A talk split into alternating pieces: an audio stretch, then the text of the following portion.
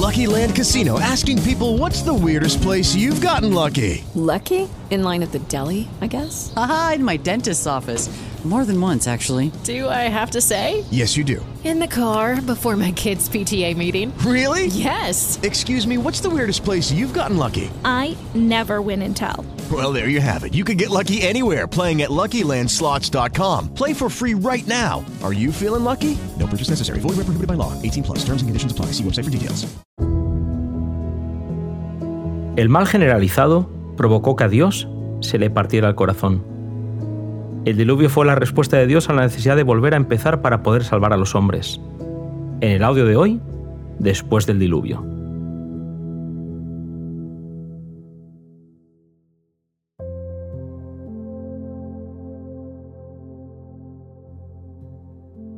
Las aguas subieron siete metros sobre las más altas montañas. Fueron cinco meses en los que el arca flotaba de un lado para el otro, a merced del viento y de las olas. A pesar de la prueba, la fe de Noé no vaciló, pues confiaba en aquel que estaba al timón. Cuando las aguas comenzaron a bajar, el Señor guió el arca hacia un lugar protegido por un grupo de montañas conservadas por su poder. Cuarenta días después de que se hicieran visibles las cimas de las montañas, Noé y su familia enviaron un cuervo, ave de olfato delicado, para ver si la tierra ya estaba seca. No encontrando más que agua, el ave continuó yendo y viniendo. Siete días después, Noé envió una paloma, que no encontrando dónde posarse, volvió al arca. Aún siete días más tarde, cuando enviaron a otra paloma, ésta volvió con una hoja de olivo en el pico.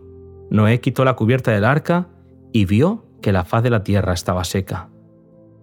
Cuando un poderoso ángel descendió del cielo para abrir la puerta, Noé y su familia pudieron salir del arca, junto con todo ser viviente. Su primer acto después de salir del arca fue construir un altar y ofrecer un sacrificio de toda clase de bestias y aves limpias, con lo que manifestó su gratitud hacia Dios por su liberación y su fe en Cristo, el gran sacrificio. Aquí hay una gran lección para las futuras generaciones. Noé había regresado a una tierra desolada, pero antes de preparar una casa para sí mismo, construyó un altar para Dios. Aunque el ganado era escaso, dio con alegría en reconocimiento de que todo era del Señor. Reconoció su misericordia y amor con gratitud y ofrenda. Dios colocó el arco iris en las nubes como señal de pacto con ellos, de tal forma que ellos no temieran con las lluvias que caerían sobre la tierra. El Señor declaró que al ver el arco recordarían su pacto. Esto no significa que pudiera olvidarlo, sino que nos habla en nuestro propio lenguaje para que podamos comprenderle mejor. Dios quería que los padres pudieran explicar a sus hijos la historia del diluvio cuando vieran el arco iris en el cielo. De generación en generación, el arco iris sería un testimonio del amor de Dios hacia el hombre.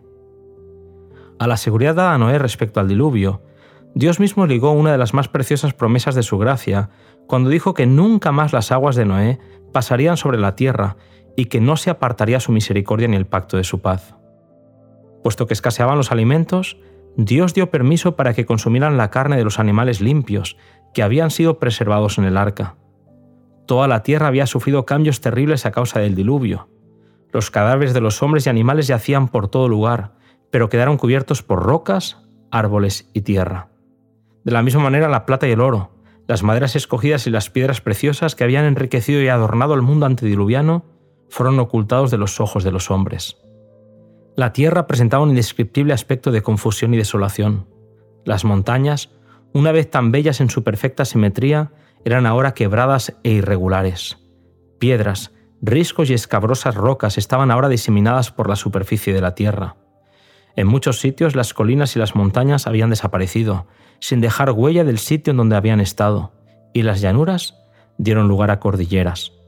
Estos cambios eran más pronunciados en algunos lugares que en otros. En ese tiempo, inmensos bosques fueron sepultados. Desde entonces se han transformado en el carbón de piedra de las extensas capas de hulla que existen hoy día, y han producido también enormes cantidades de petróleo. Toda la Tierra quedó sometida a posibles terremotos, volcanes, bolsas de gas y demás fenómenos que conmueven el planeta. Estas poderosas manifestaciones serán más frecuentes y terribles poco antes de la segunda venida de Cristo y del fin del mundo, como señales de su rápida destrucción. Las profundidades de la tierra son el arsenal del Señor, de donde se sacaron las armas empleadas en la destrucción del mundo antiguo. Las aguas brotaron de la tierra y se unieron a las aguas del cielo para llevar a cabo la obra de desolación.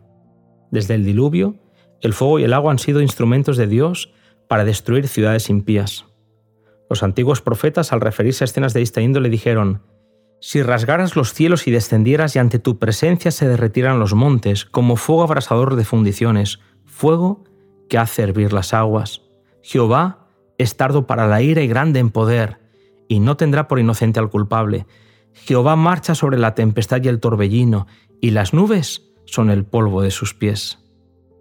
Las más terribles manifestaciones que el mundo jamás haya visto hasta ahora serán presenciadas cuando Cristo vuelva por segunda vez.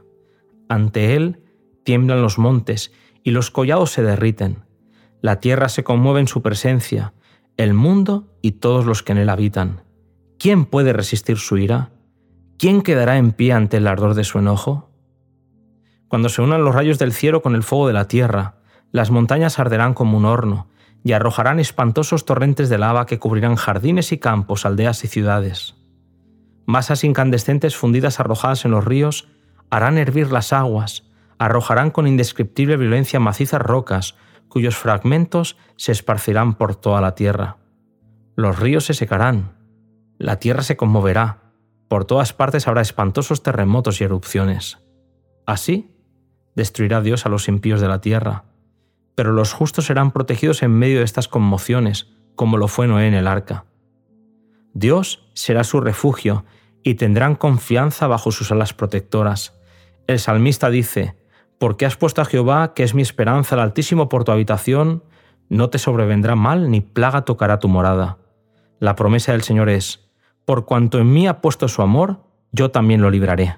Lo pondré en alto por cuanto ha conocido mi nombre.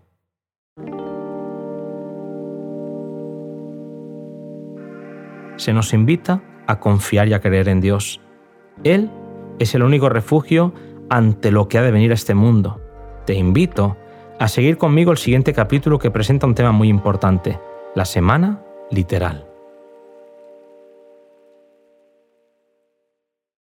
Lucky Land Casino asking people what's the weirdest place you've gotten lucky? Lucky? In line at the deli, I guess? Aha, in my dentist's office. More than once, actually. Do I have to say? Yes, you do. In the car before my kids' PTA meeting. Really? Yes. Excuse me, what's the weirdest place you've gotten lucky? I never win and tell. Well, there you have it. You can get lucky anywhere playing at LuckyLandSlots.com. Play for free right now. Are you feeling lucky? No purchase necessary. Void where prohibited by law. 18 plus. Terms and conditions apply. See website for details.